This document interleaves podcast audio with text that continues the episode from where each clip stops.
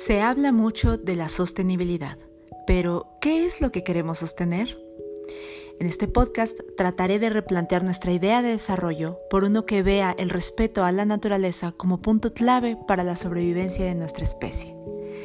Bienvenido a Ciudades para Todos, por Cristina Ayala.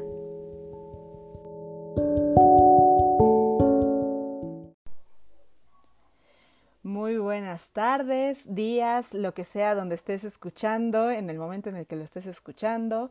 El día de hoy, tengo que decir, es el primer podcast que hago, pero estoy muy emocionada porque tengo una invitada de manteles largos. O sea, tengo una invitada que nos le pone la vara muy alta a los siguientes invitados. Yo no sé, andas voy a sacar y iré resolviéndolo conforme vaya sucediendo, pero ahorita estoy muy emocionada porque tengo conmigo a la maestra Cristina Barros. Ella es escritora, maestra, columnista, activista, enamorada de México, enamorada del maíz y justamente viene a hablarnos de eso, del maíz, de por qué eh, hace lo que hace, por qué la mueve esta causa y que nos cuente un poquito cuál es la situación que está viviendo el maíz en México en general en el mundo. Así que bueno, estoy muy, muy contenta. Cristina, un honor que me acompañes en este primer podcast. ¿Cómo estás? Muy bien, muy bien, Cristina. Pues eh, muy, muy contenta también de, de, ser parte de esta nueva experiencia tuya, ¿no? De comunicación, me parece excelente. Entonces, y, bueno, pues el tema este, ahora sí que como dirían, es mi mero mole. Sí. Con mucho gusto platicamos. Sí, la verdad hay muchas personas eh, de cada vez más que yo estuve pensando con quién puedo platicar acerca del maíz, ¿no? Y bueno, depende de desde dónde quieras abordarlo, ¿no? Pero cuando empecé a buscar acerca del maíz, pues el primer nombre que salta es el tuyo.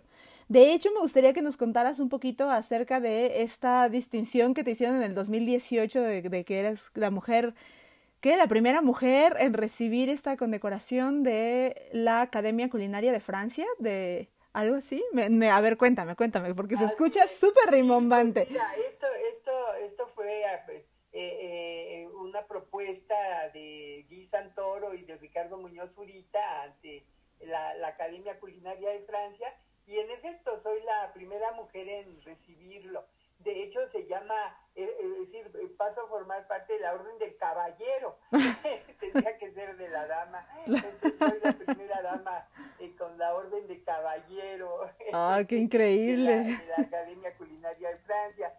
Y, esta condecoración se entrega a quienes han estado vinculados con la cocina, también, como es en mi caso, desde la investigación, es decir, no solo son chefs los, los que ganan este, este galardón, sino eh, también quienes eh, se han dedicado a la investigación en la cocina. Y bueno, pues yo tengo ya más de 20 años trabajando este tema, desde que en 1992 Mónica del Villar y yo publicamos un libro que se llama El Santo Olor de la Panadería. Y mm. bueno, pues de, de ahí, eh, decir, curiosamente empecé con el trigo, pero muy pronto me fui por los caminos del maíz. Y, bueno, pues eh, todos los 29 de septiembre desde 2009 estamos celebrando ya el Día Nacional de Maíz. El año pasado, en, 2019, se hizo oficial esa, esa, celebración eh, porque los legisladores ya eh, lo, pues, lo, lo, tomaron como, como un, un, un hecho eh, ya, eh, digamos, oficial, pero es una iniciativa netamente ciudadana, ¿no? Y, y bueno, nace eh, para la defensa del maíz frente al Tratado de Libre Comercio, que ha traído una serie de consecuencias muy serias para, para, el campo mexicano, y también aunado a ese tratado, pues los organismos genéticamente modificados, ¿no? La, esta, este problema que, que, también es uno de los que afecta al maíz. Pero ¿por qué me, me, comentabas al principio, antes de empezar a grabar, eh, qué, es lo que me, qué es lo que me ha enamorado del maíz? Bueno, pues hay muchísimas cosas. te diría, em, si fuera nada más una cuestión eh, de tipo emotivo, pues eh, el campo, la milpa, los colores del maíz, ¿no? Los colores que son infinitos. Uno eh, eh, cree en general que hay un solo maíz, ¿no? el amarillito. Como que se te ocurre una mazorca de granos blancos, eh, pero la verdad es que hay de todos los colores, ¿no? Y, y esto ya pronto descubres que está ligado incluso a cuestiones de tipo simbólico. Es decir, hay, cuatro rumbos de acuerdo con la cosmovisión mesoamericana y esos rumbos norte, sur, este y oeste eh, eh, tienen, un color determinado cada uno, blanco, negro, rojo y amarillo. Y, justamente los colores básicos del maíz serían esos, pero luego ahí están todas las mezclas imaginables eh, ahí adentro. Tú, puedes encontrar mazorcas con granos rojos, azules, blancos en una sola mazorca, o puedes encontrar mazorcas que son como, como de semillas de que parecen granates, ¿no? Algo extraordinario. Y también maíces eh, francamente negros, con un brillo eh, fantástico. Y, y, entonces, bueno, también vas descubriendo eh, que en los colores hay variedades en cuanto a los usos en la cocina. y, también en la forma de los granos, porque no solo varían en cuanto al color hay granos grandes, por ejemplo, los maíces pozoleros, eh, ¿no? que son los, los, los, del grupo chalqueño, bueno, pues esos son de, de grano grueso y, y, y, la, digamos el contenido de almidones es lo que permite que los granos floreen a la hora de cocerse. Y en un caso parecido están los palomeros, que allá al revés son bien pequeñitos, pero esos con calor seco revientan, ¿no? Entonces los pones al comal y empiezas a formar palomitas de maíz. y, y, luego empiezas a ver, bueno, esta historia del, del, reventado de los cereales, que hoy da pues ingresos multimillonarios a las cadenas de los terribles cereales matutinos que son un desastre para la salud. Eh, pero pues, eh, eh, ¿cómo nace este reventado? y entonces viendo hacia, hacia atrás en la historia, te encuentras con investigaciones como las de Daniel Sizumbo y Patricia Colunga, eh, que em, eh, eligieron un lugar que pudiera tener la similitud con, eh, por sus condiciones, con el lugar donde hubiera podido iniciarse la agricultura en Mesoamérica con la cuarteta de la, de la milpa. Y entonces localizan un lugar cerca de Colima, empiezan la investigación. En ese lugar, desde luego, lo que buscaban es que hubiera el, antecedente eh, arqueológico del maíz, que es el simple, el antecedente silvestre, que hubiera antecedente de frijol, de calabaza, de, Chile. Y, en efecto, allí lo encuentran, pero mm, van más allá de, en su investigación y descubren que eh, platicando con la gente eh, cercana a estos lugares, eh, todavía se conservan preparaciones que, se usaron en la, en la época precerámica. entre otras cosas, que los granos de tiocintle se revientan para formar palomitas. Y entonces empiezas a explicarte por qué dedicas un esfuerzo de prácticamente mil años, de acuerdo con el doctor Turret, que eso debió durar el proceso de domesticación del maíz de Teosimple a un maíz cercano al que conocemos hoy, con transmisión oral de generación en generación. ¿Por qué hacer semejante esfuerzo? Bueno, pues eh, eh, seguramente nuestros antepasados vieron la calidad, o sea, sintieron en sus organismos la calidad de eh, la proteína del maíz, pero era muy duro el teosimple. Entonces, para molerlo eh, eh, costaba mucho trabajo. Y entonces lo que hicieron fue mm, reventarlo justamente y entonces con estas palomitas tienes ya un alimento mucho más digerible, pero si lo quieres moler también una harina mucho más fácil de obtener.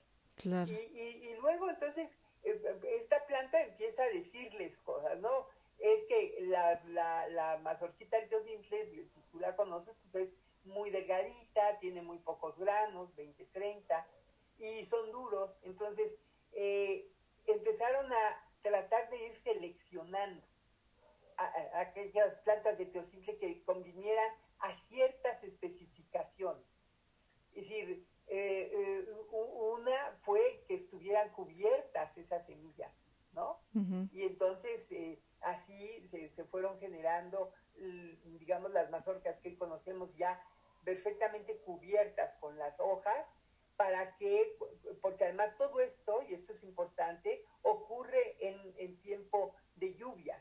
O sea, nuestras cosechas de, de agricultura familiar son de temporal. Entonces están ligadas totalmente a la lluvia. Entonces, ¿cómo hacemos para que esas mazorcas se protejan? ¿Cómo hacemos además para que haya más hojas en la planta, para que las hojas sean más gruesas, para que reciban más rayos solares? Eh, eh, todo esto se fue trabajando y también la adaptación de los maíces a diferentes ecosistemas. De tal forma que tú tienes maíces para la sierra, Raramuri, o bueno, Tarahumara, pues entre los Raramuris, o tienes eh, eh, eh, maíces para el nivel del mar en, Oaxaca, o en la Mixteca, con, con, matas de maíz que alcanzan casi los dos metros de altura, porque están buscando los rayos del sol, allá hay mucha neblina, ¿no? y otros chaparritos para aguantar los vientos. Y entonces, bueno, el prodigio es algo increíble, ¿no? Es decir, este trabajo de selección genética a mí me, emociona, me maravilla, y bueno, no solo a mí, sino a los biólogos actuales, o sea, cómo se dio ese salto. No hay otra planta con una evolución semejante. Es decir, si tú ves el arroz eh, arqueológico y ves el arroz actual, se parecen muchísimo. Lo mismo pasa con el trigo. En el caso del maíz es un salto cuántico, diría yo, ¿no? Pasar del teocintle al maíz que conocemos. Entonces, eh, todo, toda esta sabiduría, este conocimiento en torno al maíz, este amor, esta dedicación, esto lo convirtiendo en un hecho cultural también, porque otra de las cosas que pasaba con el teocintle es que pues las, las semillas brincan y, entonces tienes que irlas pescando de una en una. Entonces, ¿cómo ataban las, las semillas al, al centro de del, del, del, fruto? ¿Cómo que brincan? ¿Cómo que brincan? Sí, brinca quiere decir maduran y saltan, ¿no? O sea, se caen al suelo. Y ah, entonces las tienes que ir pescando. Ah. Eh, en cambio, pues, ¿cómo haces para que esto no ocurra? Bueno, pues vas haciendo, ahora sí que diseñando una planta cuyas semillas estén atadas al lote, ¿no? De tal manera que eh, es la mano del hombre las que, la que tiene que desgranar eh, esas mazorcas. Y entonces eso hace al maíz totalmente dependiente de la mano humana. Es decir, tú puedes eh, eh, tirar al, suelo simplemente semillas de arroz, semillas de trigo y ahí van a germinar y van a alcanzar su desarrollo pleno. Si tú este, dejas la mazorca sin desgranar, pues las plantulitas alcanzan un cierto tamaño, pero jamás se desarrollarían Entonces necesitas de la mano del hombre o de la mano de la mujer para que estas, estas mazorcas se desgranen y entonces las puedas sembrar y obtener las plantas que, necesitamos. Y eso ata al maíz al hombre, pero al mismo tiempo al, nos alimentamos de maíz. Entonces lo necesitamos. Sí, hace una simbiosis mutualista. Exacto. Yo en términos biológicos esta, ¿no? Porque eh, estamos unidos y entonces por eso hay un poema náhuatl que dice, Él es el que ríe, Él es el que canta, Él es el que llora, nuestro maíz. Pues sí, porque no sabemos dónde empezamos nosotros y dónde empieza Él. Somos hombres y mujeres de maíz. ¿no? Entonces, toda esta gama de simbolismos, de cultura, de la parte biológica, bueno, me fascina, Cristina. O sea, digamos que basta con que conozcas el maíz para que te enamores de él. Porque ahorita que estás diciendo todo esto, sí dices, wow, o sea, es que más bien nosotros como mexicanos sabemos que estamos atados al maíz de alguna forma. O sea, nadie se imagina aquí vivir sin una tortilla, ¿no? En México, o sea, es de lo primero que cuando vas al extranjero, cuando regresas, dices, hay un taco, ¿no? Este, sea, casi que te puedo decir, seas vegano o seas no vegano, lo que sea, la tortilla es la tortilla. O sea, si le pones adentro verduras o le pones adentro carne es otra cosa, pero la tortilla es, es importantísima, ¿no? Pero sí es cierto que aunque eso lo sabemos muy bien, ahorita todas las cosas que me estabas diciendo, pues la verdad es que las desconocemos muchísimo, ¿no? Yo, por ejemplo, ahorita, eso que estabas diciendo ahorita de que si hay maíz, este, palomero, maíz pozolero, etcétera, muchas veces tú no sabes de dónde viene. Yo me di cuenta ahora que mi hijo, que tiene dos años, bueno, tiene dos años y medio, me dijo, palomitas de maíz, ¿no? Y yo, ah, sí, palomitas de maíz, le gustan mucho. Y entonces el otro día le estaba enseñando un libro de la jolote y le dije, mira, ¿qué es esto? Esto es maíz. Y me dice, ah, es maíz, ahí hay palomitas. Y yo dije, ay, pues, pues no, yo, ese, ese da maíz, tipo los elotes que te comes, mi amor, ¿te acuerdas de estos elotes que te comes con limón? Sí, ah, es ese. Ah, ok. ¿Y las palomitas? Y de pronto dije, ah, chirrión, pues quién sabe. Y dije, pues seguramente también, porque pues sí, son de maíz. Y ya, y justo pasó lo que dices, que mi mamá le hizo pozole y le dijo a mamá, cómete el maíz. Y dijo, ¿maíz? ¿El de las palomitas? Yo, no. Dije, pues ¿de dónde viene este? O sea, la verdad es que uno convive con esas cosas, pero sí de pronto dices, bueno, pero ¿cómo es esta planta? Es, me imagino que debe ser otra variedad, pero ¿por qué salen grandotes? O sea, mira, yo tengo un doctorado en, en ciencias de la sostenibilidad, estudié biología y no tengo ni idea. O sea, realmente no es algo que te enseñen en la escuela ni que aprendas este fácil, ¿no? O sea, la información respecto a estas cosas a lo mejor está como muy englobada en un grupo de personas que justamente se han interesado y que después, bueno, este, ya lo han estudiado muy a fondo, pero muchos de nosotros vivimos en la completa ignorancia, ¿no? Y debería de ser algo que todos sepamos, o sea, que todo mundo, en, tú vas a, cualquier país y que sepas perfecto de dónde viene justo el maíz pozolero, el maíz de, el maíz este, de tortilla, el maíz, o sea, yo te aseguro que hay mucha gente que no sabe incluso que puede haber maíz rojo, ¿no? Como dices tú, como moradito. A mí una vez me dijo alguien, es que yo no como maíz, eh, tortillas moradas, porque esas las pintan. Y yo le dije, ah, churrión, ¿las pintan? Le dije, no, según yo es de maíz este, azul, ¿no? Y me dijo, no, eso lo pintan. Y después investigué y vi que en realidad sí hay personas que pintan el, el maíz para que sea como tortilla azul y en realidad no era, pero en realidad pues también es que hay maíz azul y de ahí salen las tortillas originalmente, ¿no? Entonces es, es una lástima que como mexicanos la verdad es que no tengamos ese nivel de este pues de conocimiento que como dices, o sea, solo si te interesa pues te, te metes a, investigarlo porque en realidad pues no es este información básica por decirlo de algún modo, ¿no? Sí, así es, así es Cristina. Y eso es, eso es muy grave, pero pasa con prácticamente todas las expresiones de nuestra cultura, ¿no? Es decir, eh, desafortunadamente aquí hubo una colonización, digamos, mental muy fuerte, ¿no? A partir de la invasión española y nuestra cultura quedó como relegada. Fue, fue la cultura perdedora, entre comillas, ¿no? y, conforme el tiempo pasa y sobre todo, pues a partir, sinceramente, de la Revolución Mexicana, fuimos descubriendo estos valores y fuimos descubriendo todas estas formas culturales y cada vez nos maravillamos más frente a más cosas. Fíjate, por ejemplo, eh, siendo eh, México el, país donde se origina el maíz palomero, eh, importamos casi todo el, casi todo el maíz palomero que se, consume en, México. Y, muchos niños pensarán cuando vean una bolsa de palomitas que eso está ligado a los cines y que se den cajas. ¿No? Como piensan que la leche viene en botes de cartón. Un desastre, ¿no? un desastre, porque nos hemos alejado de la naturaleza de una forma impresionante, nos hemos alejado del campo también muchísimo y, no conocemos esos maíces palomeros. Entonces, hay, hay, hay, Rafael Mier está trabajando mucho en el rescate de maíces palomeros mexicanos, eh, que en el Estado de México incluso hay variedades de maíces palomeros, no hay un solo maíz palomero y, es muy importante que trabajáramos de tal forma que se pueda producir el suficiente para que lo tengamos aquí, porque además las palomitas de maíz son un alimento excelente. Y claro, no esas que vienen para que las claro. al microondas, ¿verdad? Porque tiene unas grasas espantosas, sino unas palomitas sencillas de maíz hechas en tu propia casa con un poco de sal, son una magnífica botana bien llenadora y para los que tienen problemas de peso, que no es mi caso, bueno, pues sensacional, pues te puedes comer todas las que quieras, ¿no? Claro. Y, y, fíjate, eh, el tema este que dices de las tortillas pintadas tiene que ver con que se ha ido descubriendo que los maíces rojos y los maíces azules y negros eh, tienen eh, antioxidantes. y, que entonces eh, son de mejor calidad, digamos, eh, para consumirlos, incluso que los blancos.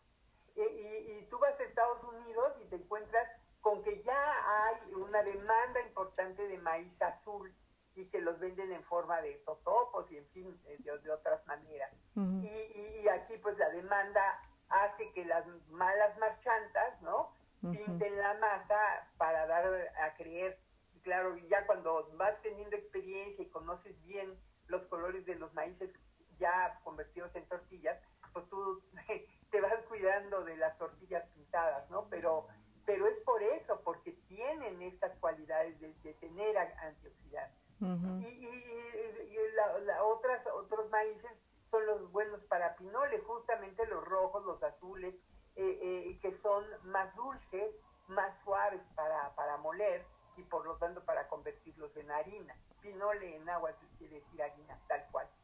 Y, y, y, eso, bueno, entonces te da otro tipo de, de, maíz necesario para la cocina, pero si te vas más allá, eh, eh, las ayudas oaxaqueñas necesitan un maíz específico mm. y los totopos de Oaxaca también necesitan maíces específicos. Entonces, eh, no, no es cualquier maíz el que tú eh, requieres para, para los usos culinarios y, ahí la biodiversidad y la riqueza de la cocina mexicana van ligadas. De manera que si tú dices que vas a proteger a la cocina mexicana, necesitas proteger a la biodiversidad de, nuestros maíces, ¿no? Eh, eh, otra característica puede ser el que los señores que, que, que, siembran la milpa eh, decidan que lo que quieren es maíz con muchas hojas porque les conviene vender la hoja para tamal. Y entonces también se van seleccionando los maíces que tienen estas cualidades, ¿no? Eh, y luego el maíz está en la milpa. No, no es un monocultivo originalmente, nunca lo fue. Ni aún en los restos arqueológicos hay ya evidencias de que estaba alrededor con otros cultivos. Y, y los básicos debieron ser pues frijol, calabaza y chile, ¿no? Entonces maíz, frijol, calabaza y chile, que es lo que llaman eh, los, los pueblos originarios del sur de Estados Unidos las cuatro hermanas, ¿no? Los Hopis, los Unis, los Navajos, todos ellos los, las conocen como las cuatro hermanas y, y, son básicas, pero también hay quelites en la misma. Entonces tú hablabas del taco vegano, bueno, pues un taco vegano con quelite al vapor, no te cuento lo que es, y si le pones una buena salsa de chile molcajeteada, pues es la delicia, ¿no? Ya no necesitas otra cosa. Sí. De hecho, el doctor Héctor Burges dice que con, con maíz, frijol y una salsa tendrías todo lo que necesitas. Completamente. claro, claro, porque entre el frijol y el maíz están todos los aminoácidos que requiere una proteína, ¿no? Sí. Y por el otro lado tienes los minerales y vitaminas que te proporciona la, salsa. Y luego ya entraríamos a otro territorio que es el de la nixtamalización. Pero, ese es infinito y da para otra media hora. Nada más lo menciono como una gran tecnología, invento mesoamericano también, que eh, hace mucho, de mucha mejor calidad el consumo de maíz, ¿no? Es decir, eh, entre otras cosas libera la niacina, que es una, una vitamina del grupo B, que impide que te dé pelagra. Eh, eh, pero bueno, toda esta, esta biodiversidad, toda esta riqueza sí ha sido amenazada porque por un modelo de agricultura industrial que ve en el maíz eh, simplemente un, una mercancía. No ve el complejo cultural que nosotros tenemos en torno al maíz, ¿no? Porque otro tema grande sería hablar de cómo el ciclo de la milpa da lugar a numerosas ceremonias y festividades ¿no? Y, por eso eh, Guillermo Bofill decía que el, maíz es el fundamento de la cultura popular mexicana. Muchas de las danzas, la música, eh, eh, las artesanías que, se producen, se producen en torno a las ceremonias del ciclo agrícola que se buscó ya después de, de que vino la invasión, acomodar, digamos, al calendario católico para que pudiera pasar la aduana de los trailers, ¿no? Y entonces eh, eh, tienes, pues desde el 2 de la Candelaria, con la bendición de las semillas, pasando por el 24 de junio y la petición de lluvia, o por eh, justamente el 29 de septiembre, que es el Día de San Miguel Arcángel, que lo elegimos para el Día Nacional del Maíz, justo porque se, se, recogen los primeros elotes y pues San Miguel Arcángel, bueno, pues está asociado con Tlaloc definitivamente, ¿no? Es un, es un santo que por portar una espada pareciera que tiene un rayo en la mano y justamente lo que se pide es la protección a la milpa para el último tramo hasta que lleguen ya las mazorcas a, poderse cosechar, ¿no?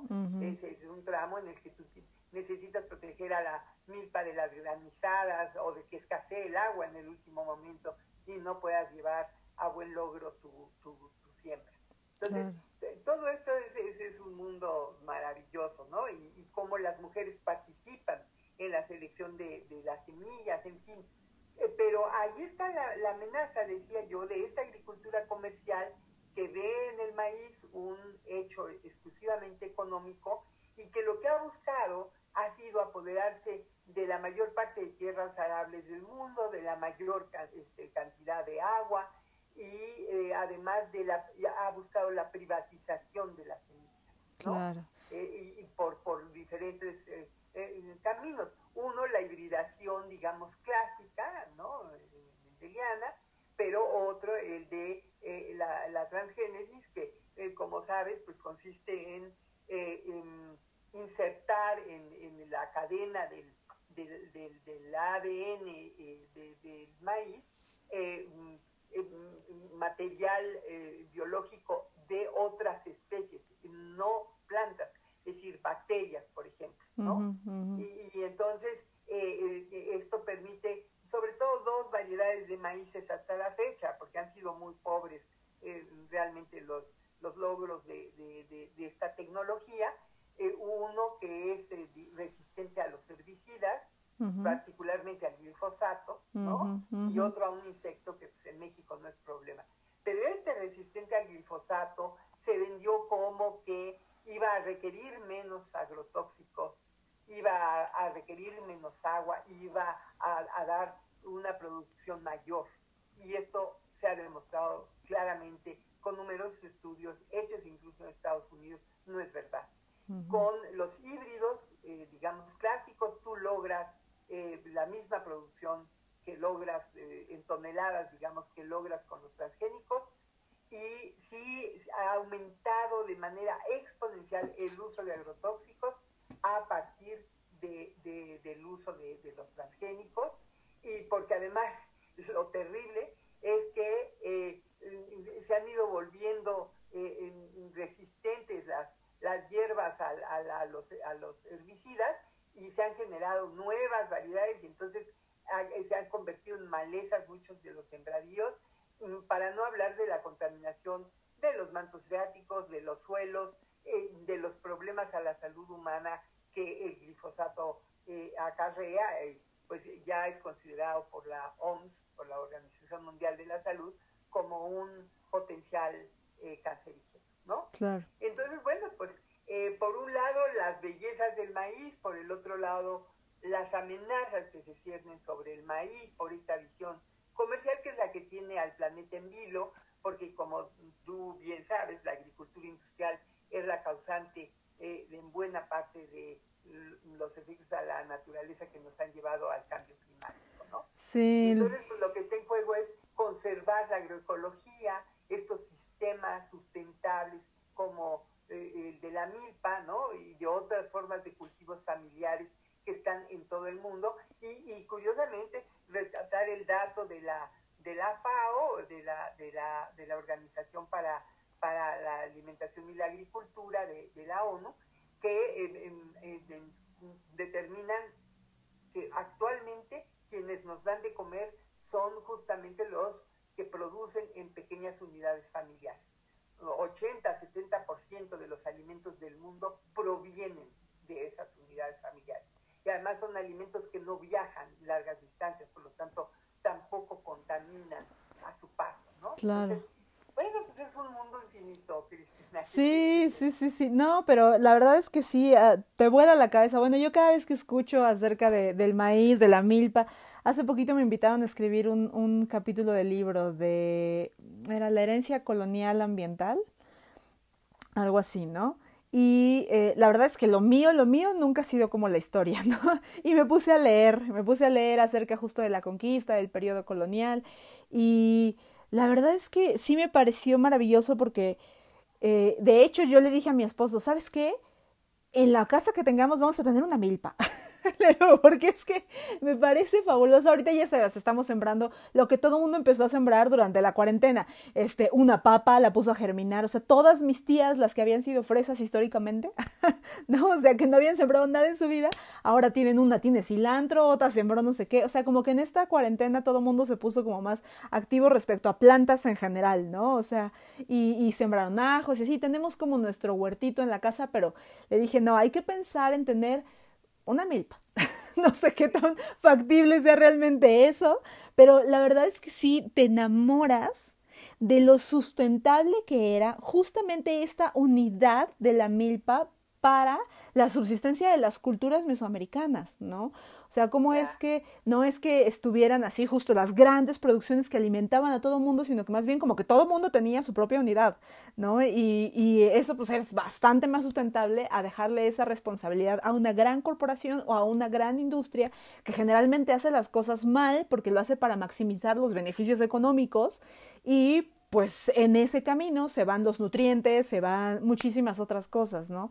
De las que creo que cada vez estamos más más este conscientes. Ahora con el nuevo etiquetado también me queda claro que cada vez estamos más conscientes de que si bien intuíamos que las cosas no eran lo más sano, ahora que, que nos lo están diciendo ahí en una etiqueta, dices, ay, pues sí, efectivamente. Cada vez estoy más consciente de, de, que la comida producida a gran escala pues tiene muchísimas eh, desventajas para el ambiente, para nuestra salud, para la economía, para, para todo, ¿no? Entonces, en realidad, pues es, muy interesante escuchar esto porque te lleva a pensar como, ¿y si podré? ¿Y si tuviéramos todos nuestras mismas? te pone a soñar, ¿no? Te pone otra vez como que se te antoje decir, ah, tal vez deberíamos intentarlo. claro, claro que sí. Y fíjate, es que justo la pandemia fue una llamada de atención. Es decir, la, reflexión yo creo que a nivel inconsciente fue, si me quedo aquí encerrado, ¿qué como? O encerrada, ¿qué como? Pues tengo que sembrar, ¿no? Porque si tuviera a la mano alimentos, ya lo demás es nada, ¿no? Ahora nos hemos dado cuenta de lo poco que necesitamos. Así es. En realidad lo que necesitamos es comer, ¿no? Y esto lo supieron perfectamente los mesoamericanos, ¿no? Esto lo supieron muy bien, eh, porque no solo además tenían la milpa, sino el traspatio, ¿no? Mm. El traspatio como el mundo femenino, ahí donde se crían las aves de corral, donde están ciertos frutales, donde están las hierbas de olor, las hierbas medicinales, que es además un centro como de adaptación de plantas y un centro de enseñanza, porque también a los hijos, a las hijas, los mandas por las plantas al traspatio, eh, ¿no? Para, para cocinar y se van haciendo a la idea, a los nombres, a las cantidades. Y, y, en la milpa, bueno, pues dice un campesino una frase que me fascina. La milpa es como mi plato, yo siembro en ella lo que me quiero comer. Claro, claro. Exactamente. Y entonces eres autónomo. Y eso es lo que el capitalismo no soporta la autonomía. No, por supuesto, claro. El que no dependa de una factura, de una patente, de, ellos para que te vendan eh, eh, a precio de oro eh, las semillas con su respectivo disque paquete tecnológico, a saber el herbicida, el insecticida y el abono, que, que como tú sabes, lo que va haciendo es desgastar la tierra y quitándole todos los, los microorganismos que son infinitos. O sea, el suelo si, si nos maravilla el universo, si nos pusiéramos a ver qué pasa en los suelos, pues eh, nos maravillamos igualmente. Y, y, es eso lo que se llevan los, los, los agrotóxicos y los fertilizantes. Entonces, tenemos que hacer las cosas de otra manera y, y la pandemia, pues eso nos avisó de una manera bastante violenta y, y, creo que es poca cosa. Dice nuestro común amigo Luis Zambrano, que, que, que, la pandemia va a ser el juego de niños en relación con los efectos que ya estamos sufriendo eh, del cambio climático, ¿no? Particularmente en los océanos. Entonces, eh, pues cosa de pensarle y, y, volver los ojos a la milpa. Claro. Claro, lo que pasa es que sí, la, la, pandemia pues tiene un fin, ¿no? O sea, todavía no lo vemos porque estamos esperando, pero bueno, claramente, o sea, habrá una vacuna y a lo mejor ahorita habrá tecnología. Yo el otro día vi que ya estaban sacando como cubrebocas que eran, tienen wifi y tienen como desempañante y etcétera, y tú dices, bueno, de alguna u otra forma iremos elaborando tecnología que nos permita como salir. Digo, es tristísimo pensar que vamos a salir ya con un filtro en la nariz pegado a tu cara y que ya además que va a, va a abrir todavía más esta brecha entre el que lo pueda pagar y el que no lo pueda pagar y eso es terrible. Pero el cambio climático, o sea, la realidad es que es, o sea, no hay vuelta para atrás, o sea, no hay un punto donde podamos decir, este, no, pues después de esta vacuna, ya, ahí acabó. ¿no? Entonces, efectivamente, nosotros tendríamos que empezar a repensar nuestro futuro como humanidad, empezando a repensar nuestro modelo económico que ya acabamos de ver, que depende de que compremos cosas que no necesitamos, ¿no?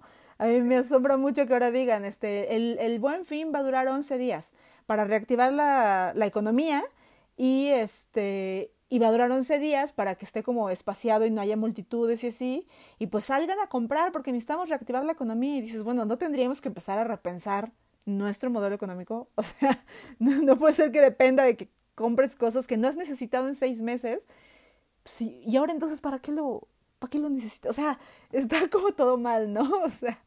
Sí, así es, así es. Sí, sí, es este, sí, es los, los falsos deseos, ¿no? Las falsas necesidades. De, sí. de, eso vive esta, este, este comercio, de eso vive esta industria, ¿no? Claro. Tendríamos que ir a, a contracorriente de, de, ellos, definitivamente, si queremos salvar el planeta. Digo, no el planeta, a nosotros. Nuestra especie, claro, sí. Se las arregla sí. rapidísimo, ¿no? no sí, nuestra eh, existencia. Basta ver cómo abandonas un terreno y ahí la naturaleza se, se reproduce con todo lo que tiene, ¿no? Claro, Pero claro. el problema es nuestra vida aquí, o sea, es la que está amenazada realmente, Claro. la, la, humanidad, ¿no? Entonces, eh, sí, sí, y esto que cuentas, imagínate, los, estos cubrebocas, a mí lo que me impresiona es que no puedas tomar libremente aire, que es lo fundamental, ¿no?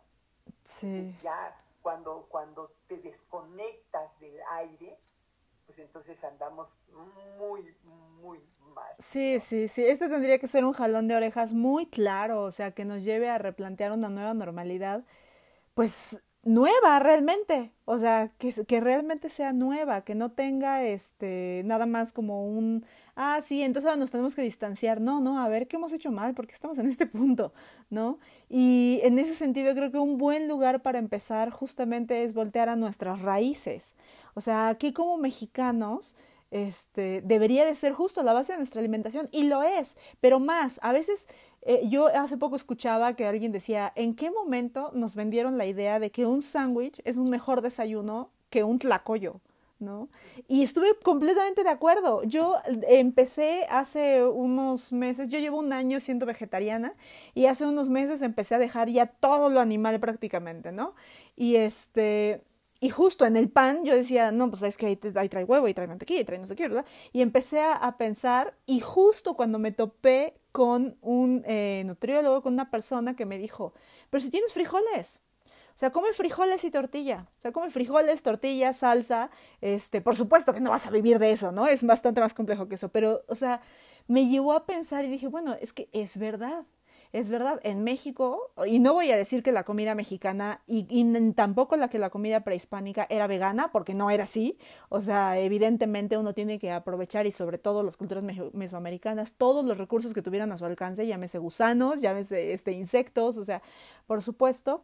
Pero el ganado fue el arma silenciosa que traían este, los conquistadores fue sin duda modificó el uso de suelo, modificó este pues mucho de esta cultura se insertó, se insertó en nuestra cultura y digamos que el producto fue la comida mexicana deliciosa que ahorita tenemos, pero también tuvo muchas consecuencias ambientales construyendo desiertos en donde no había desiertos a causa de la cantidad de, ganado, ¿no? Entonces a veces pienso y digo, bueno, Pero pues este, volvemos a lo mismo, ¿por qué un sándwich? O sea, ¿por qué no un tlacoyo? Así es, así es. Justamente es lo que desayuné esta mañana. Un tlacoyito. Yo también. Lechuga, con salsita molcajeteada, era un tlacoyo de frijol, justamente, ¿no? Entonces, con tlacoyo y medio ya estás listo para aguantar toda la jornada sin problema. Ahí tienes todo lo que necesitas, ¿no? Sí. Y, bueno, además la cocina mexicana es infinita y, y aún la de raíz muy mesoamericana, ¿no? aún la que, digamos, no tiene otros ingredientes que, llegaron luego, es, es, excelente y muy variada. Y depende además de las regiones, que eso es muy importante señalarlo, ¿no? Es decir, no solo hay maíces para cada región, cada milpa es diferente de acuerdo con el ecosistema en el que se da y tiene que ver con la cocina de esa región. Claro. Entonces, si, si tú te vas a la milpa maya y piensas en un puchero de la, de, de, la, de la península, pues vas a encontrar el camote, la yuca, el chayote, eh, eh ¿no? ciertas cosas que, que no van a estar en el puchero, digamos, en Guanajuato, ¿no? Donde vas a encontrar el elote, eh, la calabacita, eh, la zanahoria, otras verduras. Entonces, todo esto es una gran riqueza y un conocimiento del entorno natural y un convivir con la naturaleza de manera armónica y como dices, aprovechando al máximo los recursos, como ocurrió en la cuenca de México, que eso nos daría para otro. Sí, no, no, no, no, no, me queda claro que tú podrías escribir, como de hecho lo has hecho, podrías escribir muchísimo, podrías hablar muchísimo del tema desde diferentes perspectivas, pero bueno, la idea era nada más justo acercar a las personas un poco a reconocer a reconocerse justo mexicanos y entonces empezar a, pensar qué hay detrás de la tortilla, qué hay detrás de las palomitas, qué hay detrás, o sea, y, y entender por qué es que la frase, justo esta con la que empezamos, es sin maíz no hay país, ¿no? ¿Por qué es tan cierta? O sea, ¿por qué puede sonar extremo como, ay, ¿a poco sin maíz? ¿No hay país? ¿De plano? O sea, ¿de verdad? Pues mira todo lo que estamos diciendo, no solo es la base de la alimentación de personas que además, eh, justo cuando hablamos de, no comer carne, hay personas que lo han hecho por, por gusto, pero hay personas que no lo hacen por caro.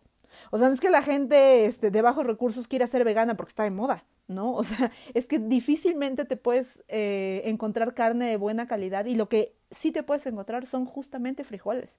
Es la fuente de proteína, este, el maíz, todo lo, proveniente de la milpa de una gran cantidad de personas, ¿no? Entonces, pues sí, sin maíz, pues no hay país. Sí, el 70% de los hidratos de carbono que consumimos, entre 50 y 70, digamos, según la región y de diferentes situaciones, eh, eh, provienen del maíz, ¿no? Así es más claro, no se puede decir. Y además de ahí obtenemos calcio cuando está nixtamalizado en fin, este, es, es, evidente, ¿no? Y una parte de la proteína también que consumimos. Y, así ha sido, y bueno, justamente cuando llegaron los españoles, se maravillaron de las condiciones de salud de quienes aquí vivían, ¿no? De la fuerza. Y algunos reflexionaban y decían, quizá son así porque comen solo natural, porque comen solo lo que les provee la naturaleza, ¿no? y allí pues en un primerísimo lugar estaba el maíz y, por ejemplo los, los eh, cuenta Clavijero que este jesuita economista que eh, del siglo XVIII que los eh, guerreros y los mercaderes viajaban con bolsas de harina de maíz chía y cacao ¿no? Y con esto se abastecían en el camino. Actualmente el pozol fermentado, este maíz fermentado eh, que se lleva al campo en Tabasco, en Chiapas, y, que luego se, diluye con agua, bueno, pues te da para aguantar los trabajos del campo bajo los calores de la selva, ¿no? Entonces, eh, bueno, pues hay, hay, hay, hay mucho que el maíz puede, puede ofrecer, mucho que el maíz eh, puede, puede hacer por nosotros y por eso, pues claro que sí, sin maíz no hay país. Claro, oye, y para ir cerrando, ya vimos todo lo que el maíz puede hacer por nosotros. ¿Qué podemos hacer nosotros por el maíz?